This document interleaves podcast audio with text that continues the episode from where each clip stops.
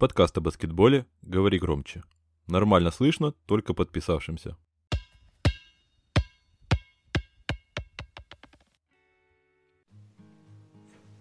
Уже привычный нам анекдот.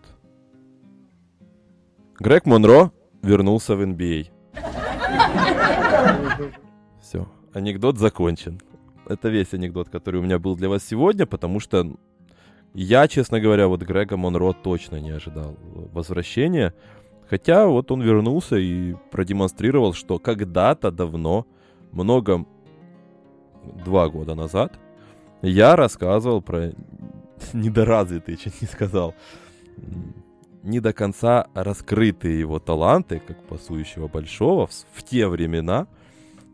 И он показал, что вполне еще есть порох в перехивницах.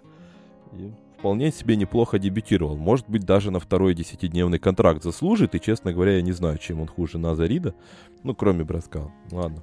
Ой. Что? Ты у кого, у кого, выступить? да, у Егора продолжение фантомных болей по Детройту и упущенных шансов хуже. Ну, кстати, чем хуже Назарида. Ну, слушай, ладно. все, кто в Детройте, кроме Драмонда, да и, в принципе, Драмонд неплохо устроился, все сейчас полезные ребята. Мы вот как раз недавно на студии обсуждали, что э, у Бруклина куча бывших Детройт, детройцев, у Лейкерс выходят чуть ли не в старте игры бывшие игроки Детройта. Все у Клиперс э, не просто выходят, а там разваливают просто кабину всем бывшие игроки Детройта. Детройт э, это кузница кадров, они просто бескорыстные, они не для себя, они для других все сделали, подготовили топорей просто и и сами ушли готовить новых топорей. А, и, возможно, когда-нибудь Киллиан Хейс тоже заиграет, но уже не в Детройте.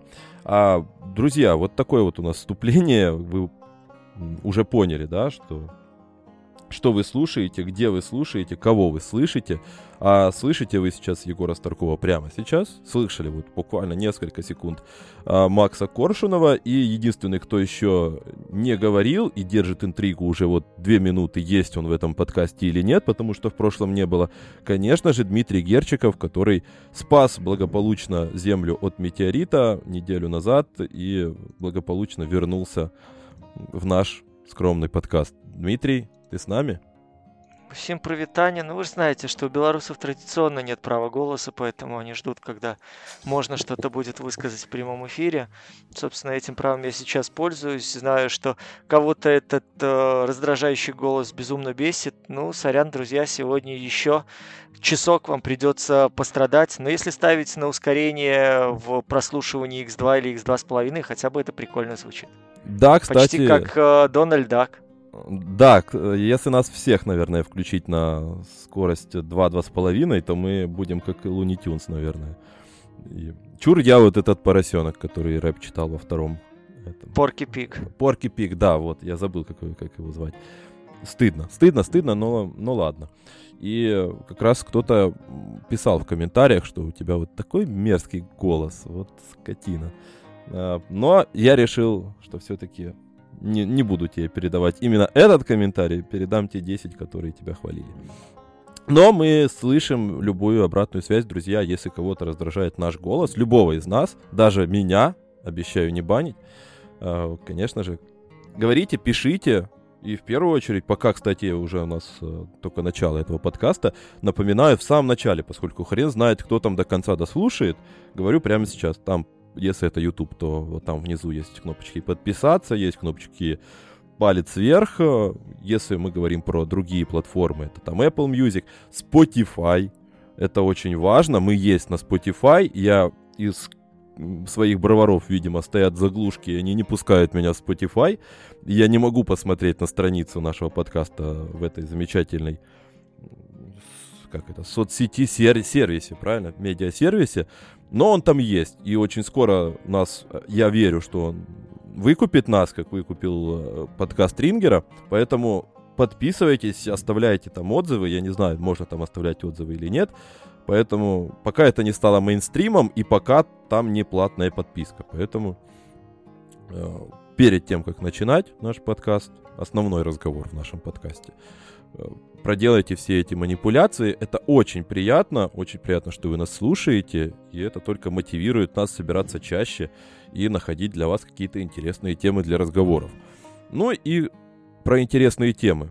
Раз уж вы, я так понимаю, запаслись и, печенье, и печеньем, и чаем, кофе, глинтвейном, учитывая рождественское настроение, поговорим про NBA в целом. NBA, которая потерпает от э, ковида, у которой огромнейшие проблемы э, с составами практически у всех команд. Практически, наверное, единорогом можно считать команды, у которых все нормально, более или менее. И это только, мне кажется, и то графа пока что. И, честно говоря, у меня последние пару недель даже как-то отпало желание некоторые матчи смотреть, когда ты смотришь какой-нибудь, не знаю, Даллас игра, играет, и там понимаешь, что там выйдут Тео Пинсоны, Брэндоны Найты, Маркизы Крисы, Фрэнки Ниликины и прочие ребята, которых выбирали в топе драфта, заслуженные басты э, Республики Беларусь. Э, я, конечно, честно говоря, теряю всякий интерес к таким матчам, но, с другой стороны, нет худа без добра. Как у вас, ребята, не, не пропал интерес вообще к баскетболу за эти несколько недель? Ну, я могу сказать очень просто. Я как человек, копавшийся в свое время в Кубке Европы ФИБА, который следил за состязаниями э, каких-то женских баскетбольных лиг, которых многие любители NBA даже не представляют, что они существуют. Да чего вот, уж там, человек... ты не так давно комментировал чемпионат Китая. Да, да, человек, который комментировал чемпионат Китая, когда там не было легионеров. То есть, в принципе, этим уже не удивить. Тут э, бывает куда страшнее ситуация, когда ты э, видишь, что люди на аренах непосредственно гуглят, да, фамилии тех, кто выходит в составах их команд. Вот это немножко дико. Я Второй тебе момент, скажу, который... извини, э, я вклинюсь, пока не забыл. Вот как раз про Грега Монро продолжение темы, наверное, читали, если не читали. Да, да, я, я когда понял, он говорит, это. я без понятия. Джеллен Науэлл сыграл хорошо, хорошо, но я, честно говоря, дупля не отрезаю, кто это такой. Типа. люди, ты говоришь, люди на трибунах гуглят. Мне кажется, Грег Монро сам гуглил, кто эти люди. Извини, да, пожалуйста. Вполне. Пожалуйста. Э, второй момент, который меня очень веселит, умиляет и прям вызывает э, волны какого-то ностальгического, наверное, ностальгической эпилепсии, да, когда выходит э, на площадку, хотя бы на разминку Джо Джонсон. Я, как в эфире Мегаго говорил, э, я закончил, а он еще только начинал, а теперь прошло уже почти 20 лет, и он все еще в строю, причем 20 лет э, такого очень динамичного баскетбола, который менялся фактически каждый сезон. А просто теперь э, ждешь, кто же будет следующий. То есть, окей, Грег Монро, ребята, Энтони Толивер вернулся в лигу, понимаете? То есть, э, апокалипсис он не за горами. Еще немного, и поверьте, мы с вами станем свидетелями чего-то уникального, и э, вполне может быть, даже где-то в Америке люди будут, как в сериалах, отстреливаться от баскетболистов NBA 80-х, которые восстали и идут на арены для того, чтобы подписывать 10-дневные контракты.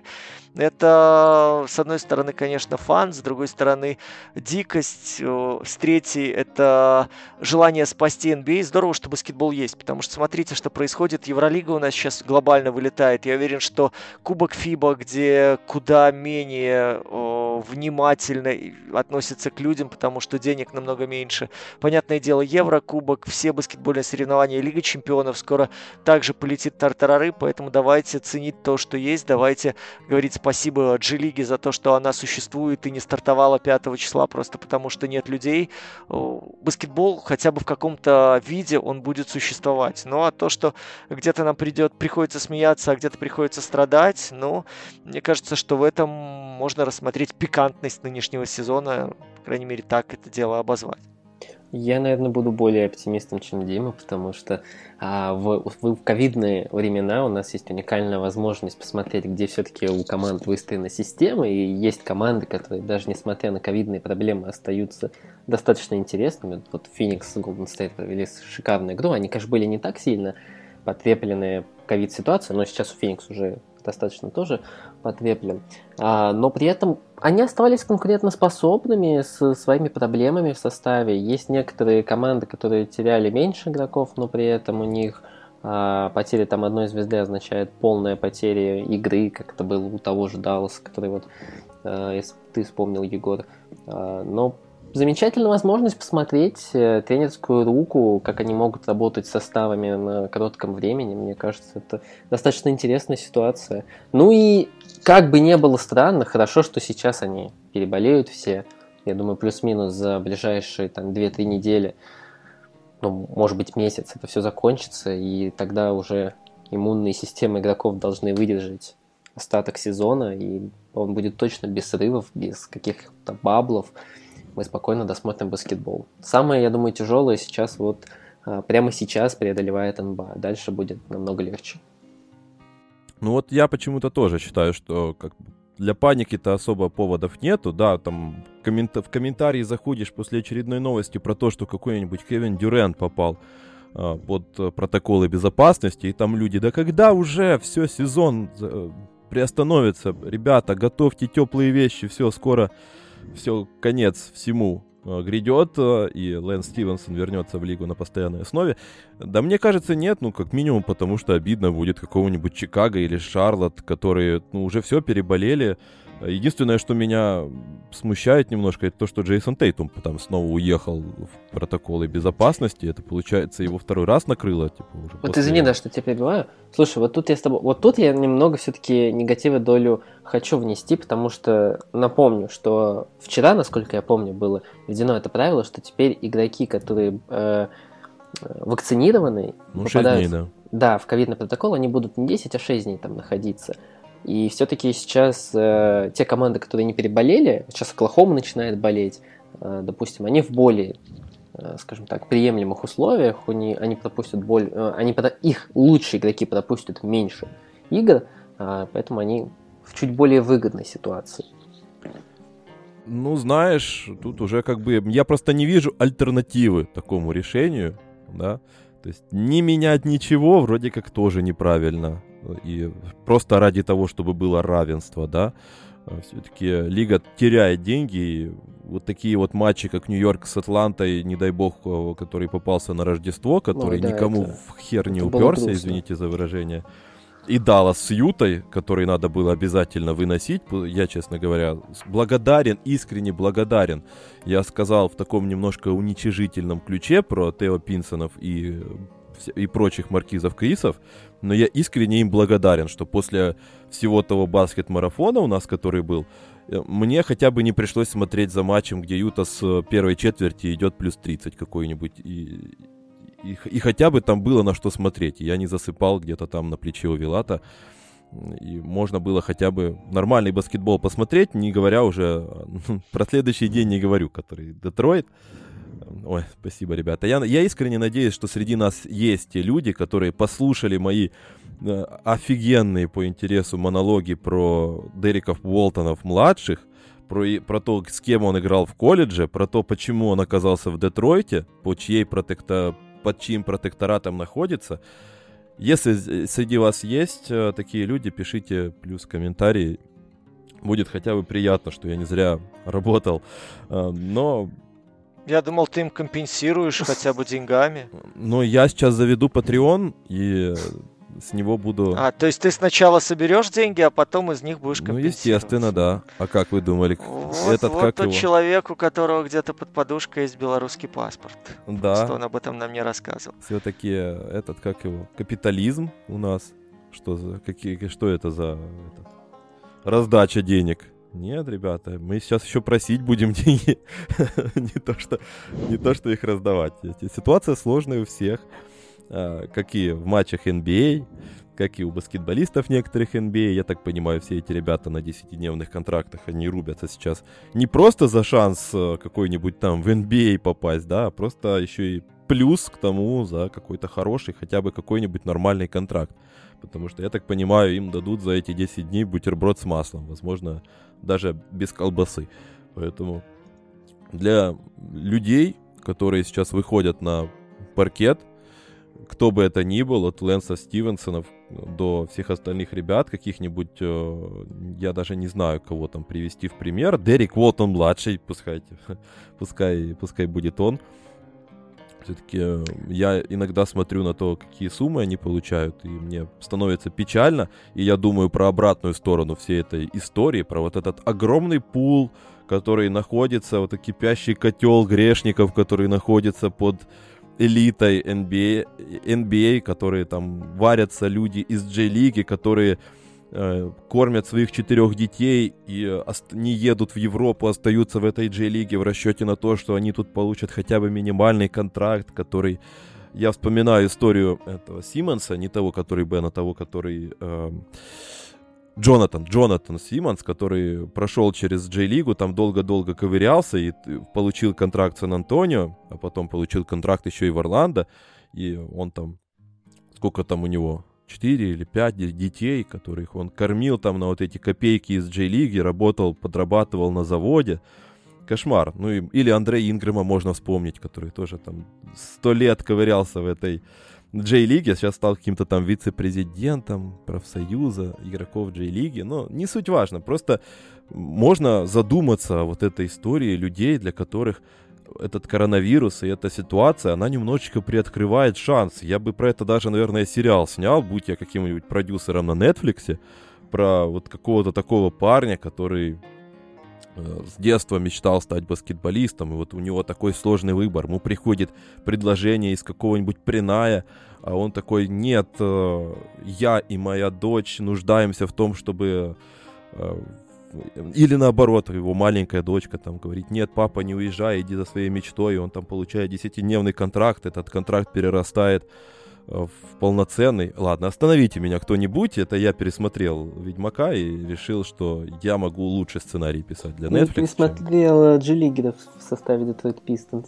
Да, наверное, наверное, да. Я просто настолько пытался найти там хоть ну, что-то. Слушайте, тут два момента, которые мы упускаем. Во-первых, в G-лиге сейчас платят больше, чем это было, и это уже перестало быть такой, знаете, добавкой для поддержания штанов. Во-вторых, сейчас из Европы, посмотрите, целый косяк народу сорвался ехать в NBA, понимая, что там можно из этих 10-дневных контрактов потом нормальный куш уловить, потому что у нас тут и Жук и Жаба уже катят. Посмотрите, из ЦСКА э, срывается народ, да, Мэнимал уехал, Энтони Беннет разорвал с Иерусалимом контракт, поехал. Даже настолько Сейчас, я не знал. Про Беннета не сейчас, знал. Сейчас, э, я так понимаю, что это такой э, золотая лихорадка накрывает лигу.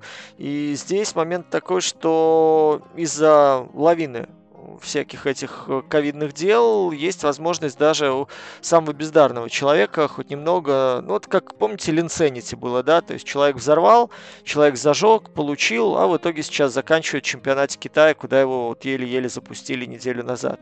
Во всей этой истории меня пугает две вещи, ну, кроме качества баскетбола. Первое, это неравноценное отношение ко многим командам, потому что, допустим, Чикаго тестировал своих людей каждый день, Чикаго добропорядочно отправлял народ на карантин, в то время как выяснялось, оказалось, что целый ряд команд там тестировал выборочно, потому что лига, понимая, что иначе ее накроет и закроется, она дала самим командам на откуп возможность э, где-то проводить эти тесты, да, то есть изначально план был следить как в бабле, но уже буквально там через месяц ситуация изменилась, и народ может тестировать там выборочно, у кого есть симптомы. Опять же, история с тем, как люди заходят на карантин, выходят с карантина, понятно, со всеми нюансами ложно-позитивных тестов, но, слушайте, я уверен, уверен, что вопрос манипуляции там довольно активно обсуждался, и на многие вещи, как говорили герои Дня Радио, глаза приподзакрывали. И здесь вопрос в том, что какая-то команда остается более-менее честной, стабильной. Вот, по-моему, там Индиана, да, там, что в Денвере что-то похожее было в плане справедливых и таких серьезных забот о людях, а где-то все понимали, что есть э, лазейка, ею пользуются. И второй момент, который мы с вами так затронули по касательной, пока, насколько я понимаю, только Юту глобально так не шлепнул коронавирус, вот, и они остаются за счет более-менее э, здорового состава в топах. Плюс Сан-Антонио, который имеет там 20, двадцатку людей, то есть основной состав, плюс э, люди, которые постоянно там где-то пасутся, и за счет того, что вылетало у них сейчас тоже толпа народу, системные поднимались игроки, включали состав. Смотрите, Сан-Антонио уже на 10 позиции сейчас находится. Так что в этом тоже есть определенный, ну, стратегический, скажем, подход, который использовали представители Сперс и благодаря этому выиграли. Неправда, вот это, это потому история. что Дежонте Мюррей классный разыгрывающий. Как и Пейтон Причер, чистый первый номер, да. Это я Коллеги... уже уяснил из комментов. Коллеги, вот мне кажется, немного подзабыл. Дима, мне Денвер, вот кто-то вылетал, по-моему, Денвер тоже достаточно чистой командой остался.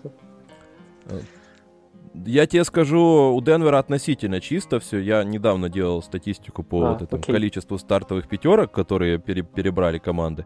Там по, на тот момент было по 4 стартовых пятерки варианта было у Golden State и у Феникса, потом 5, по-моему, у Юты и 6 у, этого, у, Ден, у Денвера и у Мемфиса.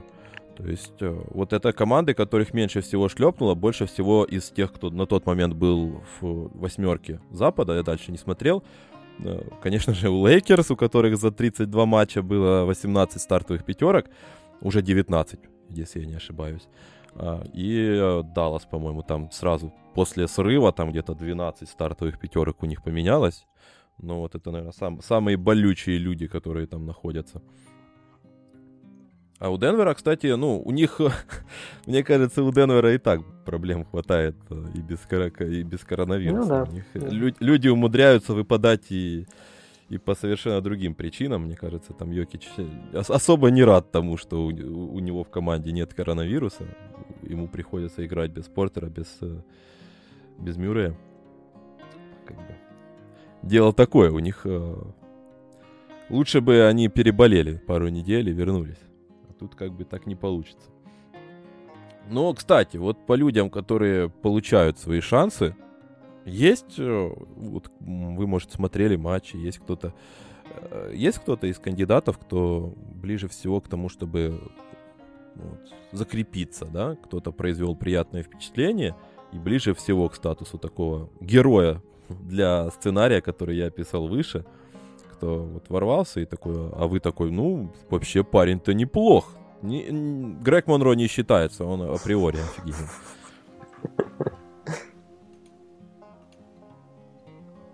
Да как-то сложно судить в том смысле, что, смотри, люди заходят в лигу, играют фактически с листа. Тут ты можешь в одном-двух матчах что-то показать, просто потому что у тебя выходит вторая пятерка, и это превращается действительно в G-лигу. То есть ты получаешь, ты тащишь, атакуешь, и вроде кажется, что ты полезен. Но когда осознаешь, что люди в принципе делают, что люди крутят, то понимаешь, что ни один вменяемый тренер в принципе никогда подобного своеволия не допустил. Ну, можно там, я не знаю, кого-то придумывать искусственно, но мне кажется, что это безумие. Э, скорее, тут люди, которые сидели на дальних концах скамейки, да, вот появляется возможность у того же Юрцевена сейчас более-менее себя проявить, показать, что он может, и показать, что там действительно у парня есть интересные задатки, есть э, с чем работать. Ну, потому что, ну, глупо говорить, что, смотри, мы сейчас подписали там, я не знаю, Арсана Ильясову, да, и он сейчас на опыте на классе зарядит эту команду и покажет, что там надо сделать. Вот хороший момент сейчас у Джейлина Смита, допустим, в Фениксе, когда вылетел э, Эйтон из-за ковида, когда необходим большой центровой, когда очевидно, что Джавейл не может играть заступаниями, не может играть высоко, постоянно делает дроп, постоянно опускает линию защиты Феникса, выходит чувак, который может бороться за отскоки, выходит чувак, который может ставить спину, выходит чувак, который готов в силовой манере завершать под корзиной, ему ему дают время. Человек, который может сейчас набраться опыта и наконец-то там на свой второй год доказать, что в принципе он вменяемый игрок ротации. Вот он стал заложником обстоятельств в прошлом сезоне из-за там ковида, да, из-за короткого сезона, из-за того, что команда пошла на чемпионство и особо вариантов нет для того, чтобы его интегрировать. Ну вот он, пожалуйста, сейчас вполне это может быть красивая история наверное, вот я бы смотрел на людей, которые не приходят извне, а которые ну да, может быть, да, какие-то 13 начинают 15. двигаться и получают какие-то возможности для того, чтобы себя проявить. Вот тот же Келлен Тилли, да, не теряется в Мемфисе, когда выходит короткие, интенсивные, хорошие отрезки, плотные дает, когда есть возможность и в отрыв побежать, есть возможности э, где-то в защитке сопроводить, переключиться на четверку. Ну вот в таком формате я бы смотрел, а не выжидал ожидал, знаешь, что придет какой-нибудь великий ужасный Си Джей Майлз и сейчас покажет, что там в 95 можно играть в баскетбол на уровне NBA. Блин, точно, еще же Си Джей Майлз. Да. Слушай, а я вот, наверное, на некоторых ребят бы обратил внимание, потому что некоторые ребята оказывались в G-лиге не потому, что они плохие игроки, а Конечно, они там не дотягивали до стартового состава, но потому что им не хватало места в ростере. Вот, например, очень любит Торонто брать таких ребят, и они вот сейчас взяли диджея Уилсона. Понятное дело, что там у человека с игровым IQ все очень плохо, но вот быть типичным ремранером, который вбегает внутрь, быть не хуже Джексона Хейза он точно может, из того, что я видел. И вот неплохой парень, который два года, по-моему, он был Спёрс, Квиндери Уизерспун, он вышел в Golden State, тоже там на 10-дневном контракте, насколько я помню. А, и очень неплохо он проявлял себя в защите, очень неплохо делал каты в нападении. Такой достаточно интересный игрок, может закрепиться, правда, в Golden State его пихать некуда. И про Джеллен Смита... Знаешь, да, Макс, вот давай ну, про, про ощущение, Смита. знаешь, что мы, угу. мы как будто козла доим, когда вот пытаемся в таких ситуациях хоть что-то выжить, типа, знаешь, ну, ну кисуля еще на 100 грамм. То есть ты понимаешь изначально, что человек с таким баскетбольным интеллектом, в принципе, что он там даст, да, он как Скайлор Мейс выходит в Атланте, ну, блин, ну, ребята, ну, Не, серьезно. ну это плохо. Скайлор Мейс Это, это, это, плохо. это очень плохо, и мы просто говорим, окей, нам надо перетерпеть вместе с тренером. Мне вот честно очень жалко тренеров, которые утром приходят, им говорят, вот то, что вы рисовали там схемы с э, там, игрой в три маленьких, они летят тартарары, потому что сегодня у нас еще ковид, и к вам приходит Скайлор Мейс. Он такой, ну что мне поделать? Ну вот, ну вот просто старайтесь не давать ему мяч, когда даете, сразу бегите в защиту. Ну, ну, ну вот как? Ну, это даже Вот. Скайлор Мейс, он же был в команде, он там потихонечку наиграл, это хотя бы еще что-то. Тут э, есть печальнее Ну, ситуации, х- когда ты приходит... знаешь, вот хотя бы еще что-то, это когда приходит Лэн Стивенсон только-только в команду, да, и во второй игре, сколько он там пробовал, меньше 48 часов, начинает пихать всем за то, что те неправильно двигаются в защите. Вот Было это такое, восторг, было. вот это прекрасно, что ты понимаешь, что человек, который может даже 4 базовые схемы еще не выучил, ну памятую, да, когда играет Лэн Стивенсон в атаке, сколько у него там сетов задерживается в голове, и то после тайм-аута, и то после того, как тренер еще прямо перед выходом подойдет и напомнит, что надо просто выбежать из-под заслона. Вот. И он начинает рассказывать, как кому надо двигаться, как кому надо меняться. Вот такие моменты веселят, такие моменты действительно дают э, нам почувствовать, что жизнь в NBA еще не вымерла. А видеть в этом героику, ну не знаю, может нам ребят в комментах расскажут, которые слушают, что мы что-то упустили, кого-то не заметили, и в следующем выпуске об этом человеке обязательно поговорим, если он еще, конечно, будет работать в NBA и получит контракт. Да, кстати, это то, тоже туда вниз, ребята, в комментарии. Да, Макс? Я вот, да, еще вот пару слов хотел от Джеллина Смита добавить. Я вот тут полностью согласен с Димой. Чувак очень талантливый еще с Мэриленда, когда он с Бруно Фернандо играл.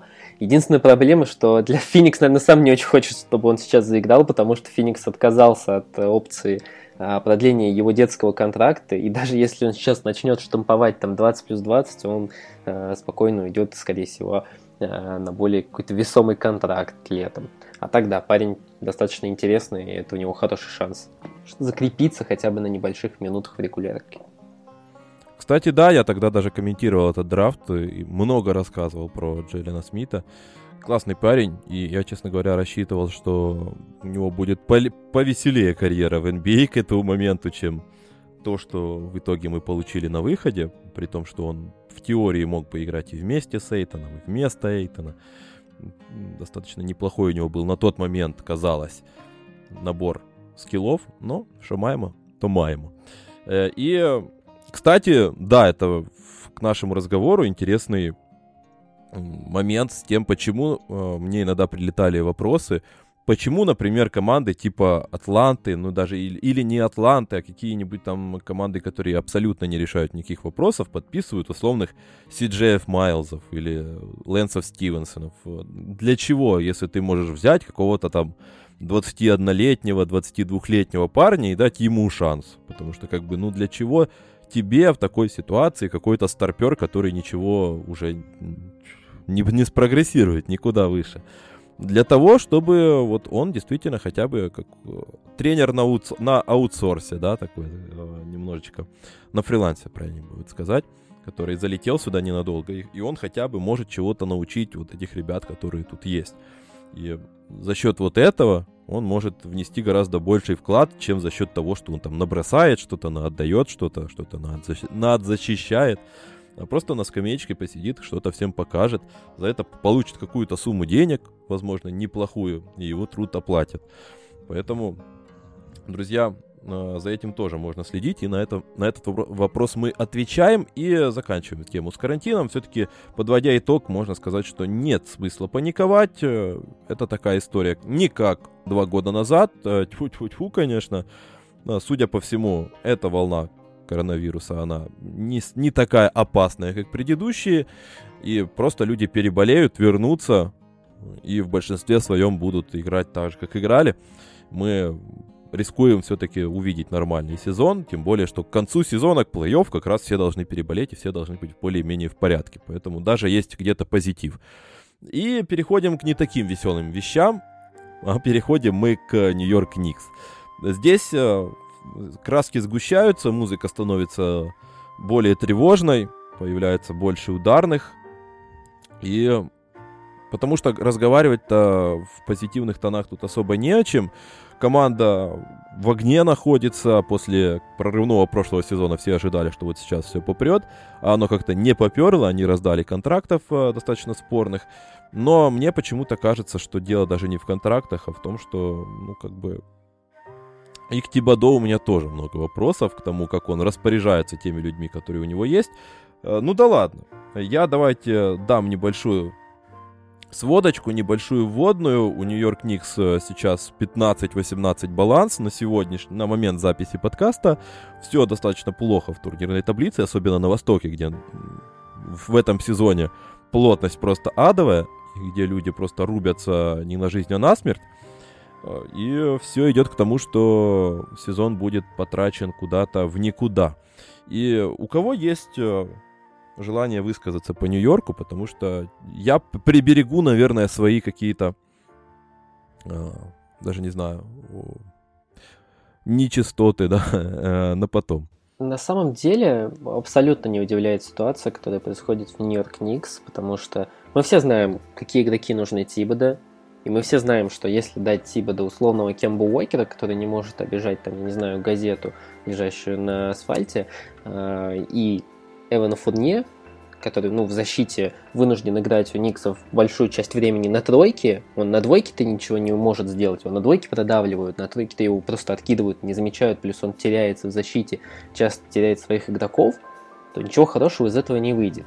В итоге я не знаю, какая роль была у Тибода принятии решения о подписании игроков, видится все-таки, что он достаточно был авторитетен в этом плане, тогда он сам в этом виноват. Но в любом случае это ошибка менеджмента Никс в очередной раз, э, каждый год одно и то же. То, что они подписали э, ростер громкий достаточно по именам, они вроде бы усилились, подписав того же вот Фурнье и Вокера, но по факту этот ростер абсолютно не подходит Тибода, и что с ним делать, э, абсолютно непонятно. То, что Том Тибода не умеет а быть гибким по отношению к собственным игрокам, ну, блин, это все знают уже лет 10, наверное, как. Все знают то, что а, он играет в такую тяжелую защиту, достаточно затратную для своих игроков. Все знают то, что вот он любит такой хасл, все знают то, что он не может строить умную атаку.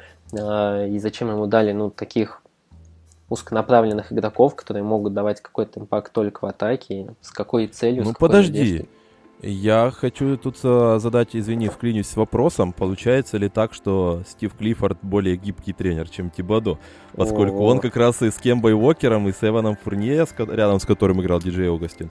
Ну, давай так. вполне себе защитные команды. Давай так, да, я знаю, к чему ты клонишь, что я Клиффорда много раз критиковал. Он, если вопрос звучит так, более ли он универсальный тренер, чем Том Тибадо, да. Более ли он на, лучше ли он, Не, я к тому, что можно же построить э, защитную да, команду да. с Кембой Уокером и с Эваном Фурнье. Ну, определенного уровня, невысокого, вот где-то, который борется постоянно там за плей-ин, но можно. Ну, просто сейчас совсем же все плохо. Как бы. Ну да, соглашусь. Ты, меня просто задевает то, что вот действительно казнят Кембу Уокера все, как будто, ну как бы вот чего... Э, совершенно правильно, что его выкинули, но как бы come on, э, вместе с ним тоже можно строить э, защитную команду. И вот то, что у него там сейчас был на момент, когда его выкинули из команды, там 123 э, очка защитного рейтинга, Ну так как бы Стив Клиффорд с этим Кембой Уокером давал, ну пускай он и был моложе тогда, окей, но все равно он, и моложе-то не был особо лучше в защите. Mm. Он и, моложе-то был, как бы строили топ-10 защиту с ним, там Слушай, ничего ну, страшного с этим нет. А, Кемба Уокера казняют очень правильно и есть за что. Он не может играть в этой системе, он не может к ней адаптироваться. То, что его подписали, да, это ошибка менеджмента, но и сам он не может измениться. То, что сейчас все говорят, вау, вы посмотрите, какой Кемба хороший, где? То, что он набрал в проигранной игре с Бостон Celtics, там, сколько, 29 очков? Круто, ну окей. То, что они обыграли, прости, пожалуйста, но Детройт с результатом 5-25, и он Прощаю. там... Да, сколько он там набрал? 44 очка? Не помню, но да, около того. Да, 44, да. Да, вот. Ну, извини меня. Не, 44 на следующий набрал. Э, тоже, кстати, в проигранный. Э, с Вашингтоном Wizards, да. Э, и то, что он набрал мусорный абсолютно трипл-дабл, где, он не, где ему все командой пытались помочь набрать подбор, извини меня, Кембу казнят очень правильно. Он даже когда 44 очка набрал, у него коэффициент полезности был плюс 4. Это абсолютно игрок, который не входит в эту систему, и его казнят как раз логично. Он ничего Нет, ну полезного ну... в этой команде не несет. Я так, Давай. брали руки от Кембы, потому что это не проблема в том смысле, в который вы пытаетесь туда его загнать. Смотрите, у Тибадов всегда было две, две опции в атаке. Первая это обыкновенная двойка, когда у вас есть огромный большой, который засовывает мяч прямо из-под корзины после того, как дал мощный заслон, а ему первый номер мяч туда всунул. Второй момент это бегущий первый номер 1-2 слэшер, который работает много с мячом, работает много на дриблинге, много от прохода. Кемба сейчас абсолютно такой же человек. Единственный вменяемый человек в этом составе это Дерек Роуз, баскетбольный интеллект которого в там x5 больше, чем у всех их вместе взятых. И очень показательно то, что с Роузом на площадке наступление у Никс начинает хоть немножко двигаться, быть разнообразным. И, в принципе, Роуз видит э, те дорожки, те кусочки, скажем так, э, в карте к кольцу, которое можно использовать для атаки. В остальном Никс абсолютно беспомощные, так же как и беспомощен Тибадо со своей атакующей схемой. Если не работает опция 1 в смысле двойки какого-то аккуратного движения через пик-н-ролл, дальше все завязано на маленьком дриблере, который либо входом сбросом открывает у вас угол и оттуда бьют, либо пытается спровоцировать фол, либо если защита дырявая или в зоне очень большие расстояния между линиями, он эти зоны атакует.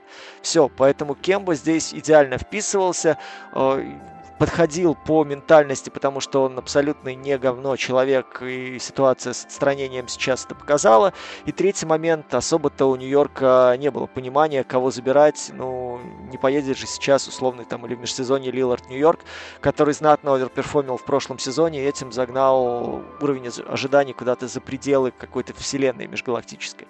Второй момент это защита, которая есть у Тибадо, которая всегда была, она была, есть, я уверен, будет основана на а, постоянном движении, на огромных сил, физических усилиях.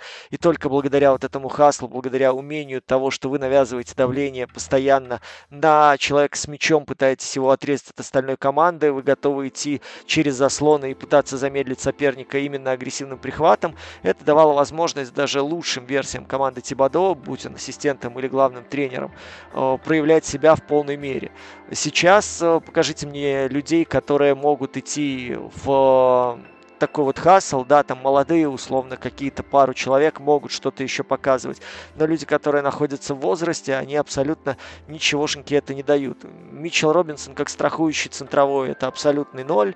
Э, Нерлин Снейль у нас в этом сезоне, который давал неплохую, кстати, защиту, он кстати, вылетает да. чаще, чем, э, я не знаю, у меня колени вылетают, и, в принципе, это убивает систему защиты, которая есть у Нью-Йорка. Единственная, наверное, система защиты с помогающим большим, э, которая работает. Рэндалл считает, что выше его достоинства работать в обороне, потому что он берет на себя огромное количество бросков на чужой половине, и это еще больше расстраивает э, систему обороны, которая должна быть построена на общем взаимодействии и в общей взаимопомощи. И получается, что Кемба, но здесь абсолютно не ну, не корень проблемы, абсолютно он не достоин вот того э, глобального хейта, который на него валится. Он такой, как он есть, понимаешь? Когда мы брали в Нью-Йорк э, Эвана Фурнье, вот это для меня была абсолютная, абсолютная загадка, потому что одно дело, как его используют там в сборной Франции, многие люди смеялись, когда я говорил, что смотрите, он даже с позиции тройки играет как плеймейкер, он забирает мячи, когда нет того же Деколо, он может играть как альтернативный плеймейкер, он может поддержать немножко атаку, придержать мяч,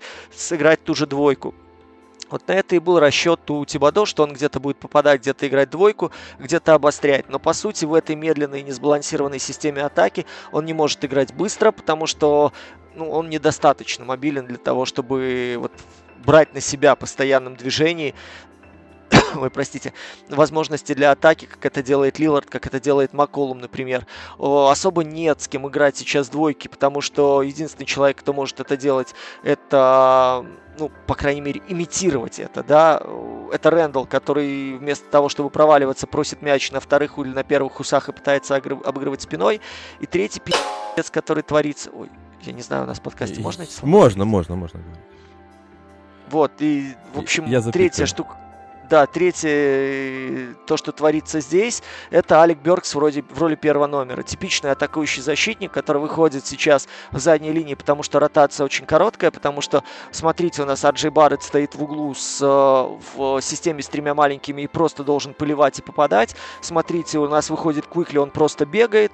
И вот у нас выходит человек, который должен это все разыгрывать, который, отродясь, не играл первого номера, и которому очень проблемно э, вообще понимать, что там на слабой стороне творится, потому что что он взял мяч, увидел кольцо, все, как бы дальше у него э, вот эта пищевая цепочка замыкается. И здесь проблемы отнюдь не в Кембе, который играет так, как играл всю жизнь. Проблемы абсолютно внутреннего построения ростера, внутреннего построения тактического толка. Вот почему вы заговорили о Клиффорде. У Клиффорде есть четкая система. Я не умею ставить нападение, но я вам поставлю такую защиту, при которой каждый человек э, найдет в себе какую-то сильную сторону для разрушения. Именно поэтому у него команда была вязкая в наступлении, потому что эти люди на чужой половине, они с огромным трудом вообще сочетались. Но он находил какие-то варианты, при том, что у него не было такой, знаете, яркой первой звезды, берущей мяч, обостряющей, решающей эпизоды, ну, с умом, а не просто пуляющим там 18 бросков за вечер. Сейчас у Тибадо, ну, на мой взгляд, просто, знаете, такой суповой набор. Салат оливье. С... Хотя ну, я вру, оливье. вру. Салат оливье это идеальное сочетание, наоборот. Ты знаешь, да, это как в мультике в детском было суп бурде. Вот, когда в одну кастрюлю можно положить там пищевую соду и корнишоны. Вот примерно то же самое сейчас и есть, и то, что хоть кто-то пытается иногда это дело до кипения довести и попытаться там помешать алюминиевой ложкой, но это уже хорошо. Но проблема в том, что эта ложка потом растворяется в этом вареве, и кому-то это приходится есть, например, болельщикам Никс, ну, это уже второй какой-то, знаешь, сценарий такой второстепенный в этой истории. Слушай, а можно, Дим, извините, я... Да, ну, давай, да, если у тебя там недолго. Я хотел, хотел просто вклинить в полемику. У меня один вопрос просто. Нет, я хотел вклиниться с одним вопросом, потому что я, честно признаюсь, я смотрел не так много матчей Никс, и в тех, которых видел, у меня возникал вопрос, откуда столько разговоров про то, что Джей Барретт какой-то просто не валится какой э, э, защитник, поскольку и он стопер какой-то там невероятный, поскольку я статей кучу начитал про это.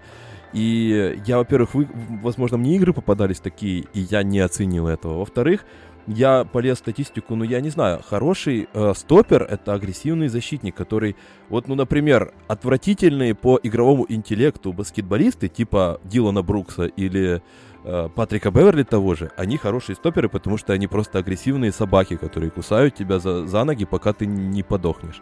Э, и, ну или там другие какие-то, при, при, доставьте сюда кого-то другого. Э, у людей хотя бы, как раз мы вспоминали про хасл, люди хаслят, люди набирают себе там касания в защите, перехваты, они играют на линиях передач, даже не имея какого-то невероятного вингспана и длинных рук, которые можно цеплять эти передачи. Я не просто не понимаю, как может быть хорошим стопером игрок, у которого в сумме не набирается единицы э, по, по перехватам и касаниям в защите. Там, ну, это, это, это вообще как, типа? Э, Тут... Просто объ... объясните мне, в чем там сила и в чем там великий игровой интеллект, чтобы э, и где я люблю на самом деле эти истории, где э, знаешь вот по, под грифом не надо смотреть статистику, надо смотреть матчи. И вот сейчас я просто хочу как человек, который не видел или видел недостаточно, хочу узнать, вот где скрывается подвох. Слушай, тут, наверное, на самом деле нужно было много Никс смотреть. У меня, к сожалению, был такой опыт в этом сезоне. И ну, кроме того, что он играет с Фурнье и Кембой, на фоне да, которых... Да, да, это понятное дело.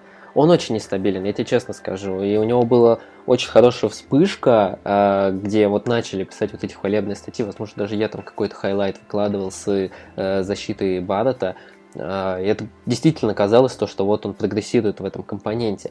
А потом был знаменитый момент, когда э, Тибода в игре крикнул ему «Э, «Да проснись ты, блядь, и вернись» во время игры Баррету. И в тот момент действительно начинало казаться то, что ну, он ленец, выключается из игры. То есть, вот это, знаешь, э, похоже отчасти на Уэсбрука. То есть, э, у него периодически очень редкие вспышки были, когда он старался, там, знаешь, захаслить на мяче, а потом вот был как недавно момент, когда он там упустил в углу игрока просто э, Пэтти Милса, который попал там уже шестершек к тому моменту и не пошел за ним. Он просто выключается, теряет концентрацию. С чем это связано, не знаю. Э, но Видимо, может быть какая-то атмосфера в команде, что теперь он не может слушать Тибода как раньше. А, может быть, у него, у него просто низкий игровой IQ, про то, что говорили весь его первый сезон, и эта проблема ну, наблюдается сейчас более пристально. Я понял. Дим, у тебя еще есть что-то по бару? Да, Может, ты я уже выплеснулся, я... Я вот да, я, кстати, Просто... хотел к Диминову вернуться немного, на секунду. И я еще хотел Давай, докинуть... пора Мочилова устраивать. Я еще хотел а докинуть, как-то у вас слишком травоядная здесь э, обстановка. Я еще вот э, к тому, что говорил Дима э, про Тибадо и компанию, про то, что у них есть. Вот даже выкинули они этого Кембу Уокера, он 10 матчей отсутствовал, его заменили на Беркса, у которого хотя бы есть какая-то рама, в отличие от Кембы Уокера, который там маленький, он не может защищаться, не может бегать и так дальше, э, и так далее. Меня поправляли, кстати, в комментариях. Всех бесило то, что я говорю и так дальше. Э, простите, ребята. А, выкинули Кембу, вроде как должно стать лучше, да? А в пятерка как раз э, с Берксом, Фурнье, Барреттом, Реннеллом и Робинсоном как раз э, имела там 124 очка защитного рейтинга. Так а где, собственно, стало лучше? И в чем проблема? И может ли стать вообще лучше? Вот давайте вот сейчас э, подумаем над этим. В принципе, это возможно или... Давай по новой, Миша. Строить что-то новое снова. Слушай, я в в целом вот соглашусь с Димой, что он говорил, что Кемба это не главная проблема, хотя я убежден в том, то, что это одна из главных проблем.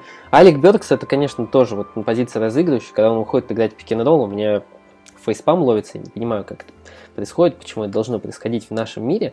А, но вот давай сначала на твой вопрос, Егор. Мне кажется, в этом Никс к сожалению, из-за того, что тут сейчас э, проблема должна решаться на уровне менеджмента, уже ничего не произойдет. То есть а здесь должен произойти какой-то обмен на неплохого буллхендлера, достаточно здорового, способного отыграть. Там, я не знаю, а, Даррен Фокс это кажется странным, Си Джей Маккалом это ненадежно, тоже странно, но в целом есть какие-то варианты на рынке, за которые можно побороться, попытаться скинуть там Фурнье, а, молодого игрока, Э, и Кембу в обмен на полузвезду какого-то, какую-то полузвезду, которая сейчас недовольна своим положением. Ну, вот как же тот же Дэрон Фокс Сакраменто. Вроде бы он хочет уйти, и, и был бы интересный обмен. Был бы интересно на это посмотреть. А, но вот возвращаясь к тому, что еще Дима сказал, вот мне немного резануло две вещи. Слух, э, слух первое, это то, что Кембо Уокер, это... Я действительно согласен, что всегда было только два варианта атаки у Тибода, но Кемп Уокер же всегда был одним из лучших пикинг разыгрывающих в лиге в принципе. И тот же Митч Робинсон, это человек, который играет очень редко пикинг но по статистике он играет его чуть ли не лучше всех в лиге, просто его не заигрывают. То Джулиус Рэндалл поднимается и просто не дает ему возможности, то просто его куда-то закидывают в краску, где он просто пасется и ожидает подбор как мне казалось, как минимум, один из лучших пикинг разыгрывающих должен как минимум почаще инициировать эту двоечку, что было бы хотя бы интересно посмотреть в нападении. И второе, вот честно, вот я абсолютно согласен, что страхующих в э, этом ростере Нью-Йорк Никс почти нет никого. Но то, что Митч Робинсон плохой страхующий, ну, он явно, наверное, сейчас лучший страхующий в команде, Просто ну, страховать пяти, троих, четверых игроков, которые постоянно забегают, а винги забывают за ними возвращаться. Но это уже сложно. И вот меня скорее даже, знаешь, мне немного это задело. И вопрос к Диме. Ты реально считаешь то, что Митч Робинсон плохой страхующий? По-моему... Я считаю, что он э, нехорошо понимающий то, что надо делать. У него есть габариты, у него есть тело, у него есть э, хорошее движение, но у него нет понимания. Он Я тут вообще промолчу. Да, Потому что для он меня... запаздывает по осознанию, по принятию решений. Вот смотри, Наэль, да, вроде человек, который максимально неповоротлив. Не, Наэль хорошо поворотливый. Я говорю, кажется максимально ну. неповоротлив. То есть, ну вот по знаешь, он ну, похож на этого, на Руби Роуза из э, пятого элемента, да, который весь Согласен. такой с бешеными глазами Бобби Портиса пытается успеть везде и всюду. Но при этом он очень грамотно выбирает позицию, он очень четко знает, что э, если он выбросится на первый показ, это в любом случае будет фол. Поэтому он очень грамотно оценивает дистанцию и либо ее сокращает, либо сопровождает человека для того, чтобы не напороться на тупую какую-то вот э, собственную ошибку. Робинсон больше доверяет инстинктам. Робинсон готов как собака, знаешь, на этот показ мячика, неважно, выпустить его этот мячик из рук или нет, но дернуться. У него, опять же, отличный атлетизм и готовность прыгать, но на одних прыжках ты под кольцом не выживешь. Кроме того, у тебя действительно тупорылые фланговые игроки, поэтому тебе надо еще ими командовать, надо подсказывать, надо понимать, куда развернется атака и куда направить игрока с мячом соперника, чтобы его, условный твой фланг загнал под тебя. Вот этого у Робинсона, может быть, пока нет. Я не знаю, мы не находимся внутри, не, там, не тренируем Никс, у нас ни у кого нет нет тренерской лицензии. Но то, что с этим есть э, колоссальные проблемы, видит и Тибадо, и его ассистенты. Именно поэтому к Робинсону очень часто проблемы, э, претензии предъявляются как раз-таки после ошибок подобного толка в защите когда у тебя большой должен координировать защиту, а не полагаться на то, что его атлетизм э, вывезет абсолютно всех и всея просто за счет того, что он станет, расставит руки и перекроет половину краски. Вот это, кстати, извините, я тоже вклинюсь интересная история у меня когда-то была из моего опыта. А, по сути, центровой в баскетболе это что-то вроде вратаря, только даже не в футболе, а, не в большом футболе, а в мини-футболе. Когда э, я, например, всю жизнь свою, свою был вратарем в э, футзале, в мини-футболе, и мне всегда говорили, я играл с детства со старшими ребятами, и меня всегда заставляли на них орать. Они говорили, ори, потому что ты лучше всех видишь э, положение людей на площадке, и поэтому не, не важно то, что мы там вдвое старше тебя, ты должен на нас орать постоянно, чтобы мы слышали, потому что в, э, в плане игры, э, ну, в темпе игры не, ты многое не слышишь, поэтому как раз вратарь должен быть координатором всего на, на, на площадке футбольной, точно так же центровой должен быть координатором всего на площадке баскетбольной. Я помню еще, наверное, только когда Губер начинал, э, и Билл Симмонс писал хвалебные оды, когда только-только еще там вот эта Кантера скинули, вот эта вся история началась, он только э, въезжал в лигу, и тогда, еще так, уже тогда говорил Билл Симмонс про то, что главный его скилл не в том, что он там длинный или огромный, там что-то он э, блокирует, а в том, как он преобразовывает защиту вокруг себя и то, как руководит он по партнерами по команде. Поэтому вот я вспомнил эту историю про то, что э, друзья, которые слушают нас сейчас, вам-то, ребята, Дима, Макс, вряд ли это надо объяснять, но э, вот э, для, для кого-то, может быть, это интересным моментом смотреть за тем, как э, центровые, они в первую очередь, как они руководят игрой команды. Не, я, кстати, вот с Димой по поводу фолов вообще даже спорить не буду. Это постоянная проблема Митча Робинсона, как и про то, что он плохо координирует защиту. Это правда. Но если просто вот посмотреть, некоторые моменты у него очень серьезный прогресс в последнее время. Я вот скажу просто за себя, потому что ну, достаточно часто за ним пытаюсь наблюдать. А у него раньше была проблема, когда он абсолютно терялся после пик-н-роллов, и он не понимал, куда выходить. Сразу на игрока он выходил, терял игрока сзади, либо держать за спиной, и через него флоут отбросали. Сейчас вот эту дистанцию после пик-н-роллов, против пик-н-ролла, он держит очень хорошо. А, что-то еще пропускает, где-то ведется на фейке, тут спорить не буду, но это очевидная проблема, он сейчас не доигрывает матчи из-за перебора фолов, когда он просто прыгает действительно на а, любой показ. Но вот здесь у него прогресс есть, я вот в этом Макс, контексте. Прости, пожалуйста, сказать. сколько он уже в лиге? Давай Четвертый год, начнем. но у него не было колледжа, поэтому тут я бы Ну окей, но как ты думаешь, за 4 года ну, человек должен хоть какой-то прогресс совершить, если он в NBA? За 4 года в Никс? М-м- здесь я тебе скажу, что Никс это же не только Тибадо, это еще целый ряд людей, которые работают с игроками, coach players development, люди, отвечающие за ну, защиту, ну, за знаешь, атаку. Там тренерский штаб тоже не такой сильный, не в топ-20. Ну, я о том, что за 4 года, ну, странно было бы не прогрессировать совсем. Не, согласен, согласен.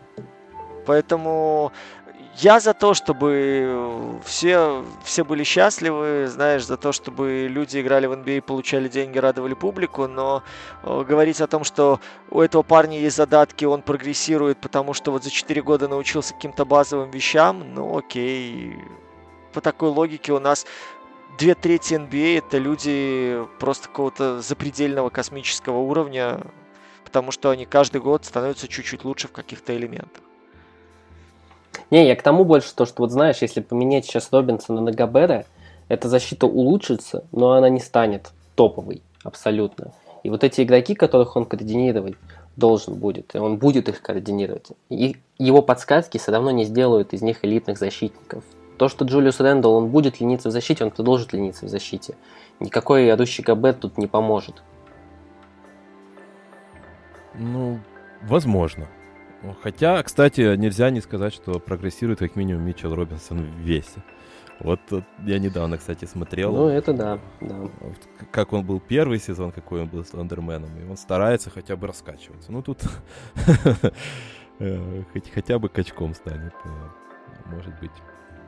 Не мозги качает, так мышцы. Ну, всякое бывает. Но по поводу Никс, я думаю, все сходятся на том, что это просто не, не дееспособная в данном случае комбинация игроков, мне почему-то кажется, что к Тибаду больше претензий, чем просто, ну, э, ну, мне не дали игроков, которых я хотел. Я хочу там себе четырех Джимми Батлеров, пожалуйста, и под кольцо мне, пожалуйста, Губера, да, чтобы Таджи все Гибсон, добегали. Да, Тадж Гибсон, он, он счастлив. Трех, ладно, трех э, Джимми Батлеров, Таджа Гибсона и Губера под кольцо, потому да, что Тадж Гибсон это четвертый номер. Да, всем... ну, вот мы сейчас досмеемся до того, что из-за ковида Никс потом попадут в плей-офф, вылетят там условно в том же первом раунде и скажут, ну что вы нас тут поливали, а мы выступили не хуже, чем в прошлом сезоне, который вы называли overperformance. А и кто выкусит? А? Ну, если они так сделают, я, я сниму шляпу, я съем свою шляпу, ребята. Запишите это, если, если кто-то э, нас дослушал до этого момента. Э, но я, го- я Ребята, готов. если кто-то дослушал нас до этого момента, поверьте, вы круче, чем э, Кембо Уокер, вы смогли бы играть в Никс. Да. Если вы выдержали весь этот поток сознания.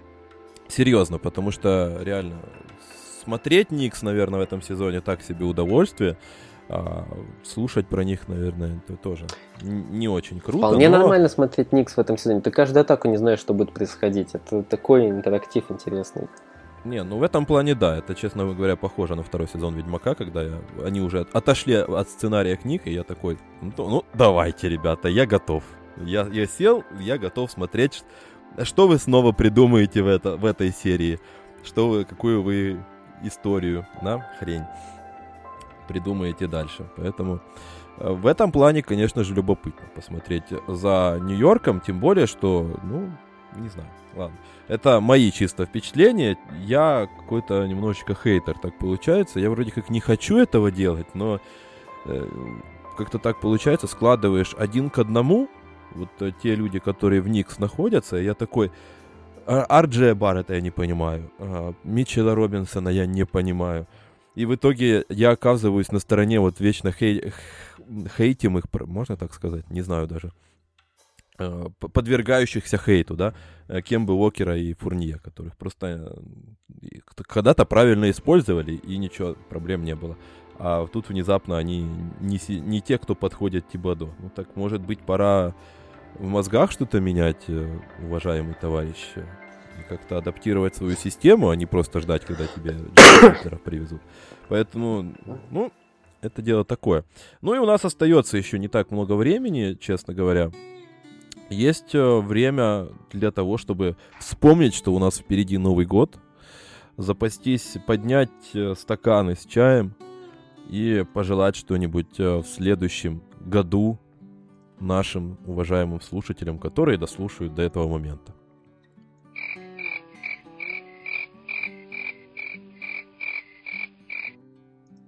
ребята, есть желающие?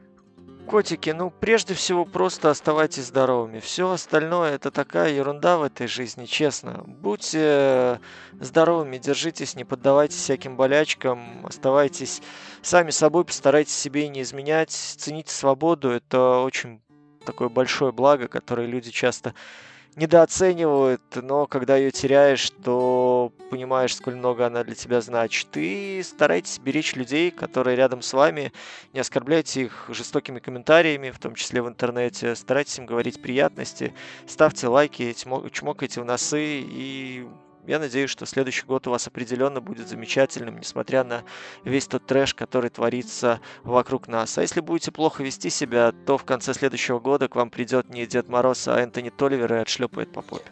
Блин, надо было первым говорить после Димы. Что-то тут уж хорошего будет тяжело сказать, конечно. Желаю, чтобы все, да?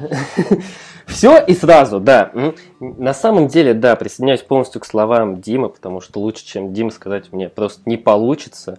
А, ну и Хорошего вам баскетбола в новом году. Надеюсь, что в следующем году вы продолжите нас слышать с такой же регулярностью, и мы будем вместе с вами общаться, смотреть э, лучшую лигу, лучшую спортивную лигу и радоваться баскетболу. Ну и ты теперь еще и у меня украл, да, э, формулировку. Я всегда обычно желаю всем до- и доброго здоровья и интересного баскетбола. Но тут э, у меня и первый, и другой момент украли, поэтому, чтобы хер стоял и деньги были, как говорится, остается только пожелать. Но, возможно, нас слушают не только мужчины, поэтому... А, возможно, нас слушают и не только и не бинарные какие-то личности. У нас подкаст все-таки современный, ребята. Давайте будем. Есть мы, есть на Spotify, поэтому кто-то всегда может оскорбиться. Поэтому я пожелаю всем, присоединяюсь к словам своих коллег, пожелаю всем все-таки крепкого здоровья, потому что в наше время это, наверное, самое главное – а все остальное, я уверен, что вы, ребята, большие, вы разберетесь с какими-то своими внутренними проблемами, если они какие-то и появляются. Я уверен, что все преодолимо. Если реально этого хотеть и поставить себе цель, это можно всегда достичь. Ну, этой цели всегда можно достичь, если просто не останавливаться на своем пути. Поэтому я всем желаю вдохновения, силы, воли, духа и, и тому подобное. Ну и, конечно же, здоровья для того, чтобы все это организовать.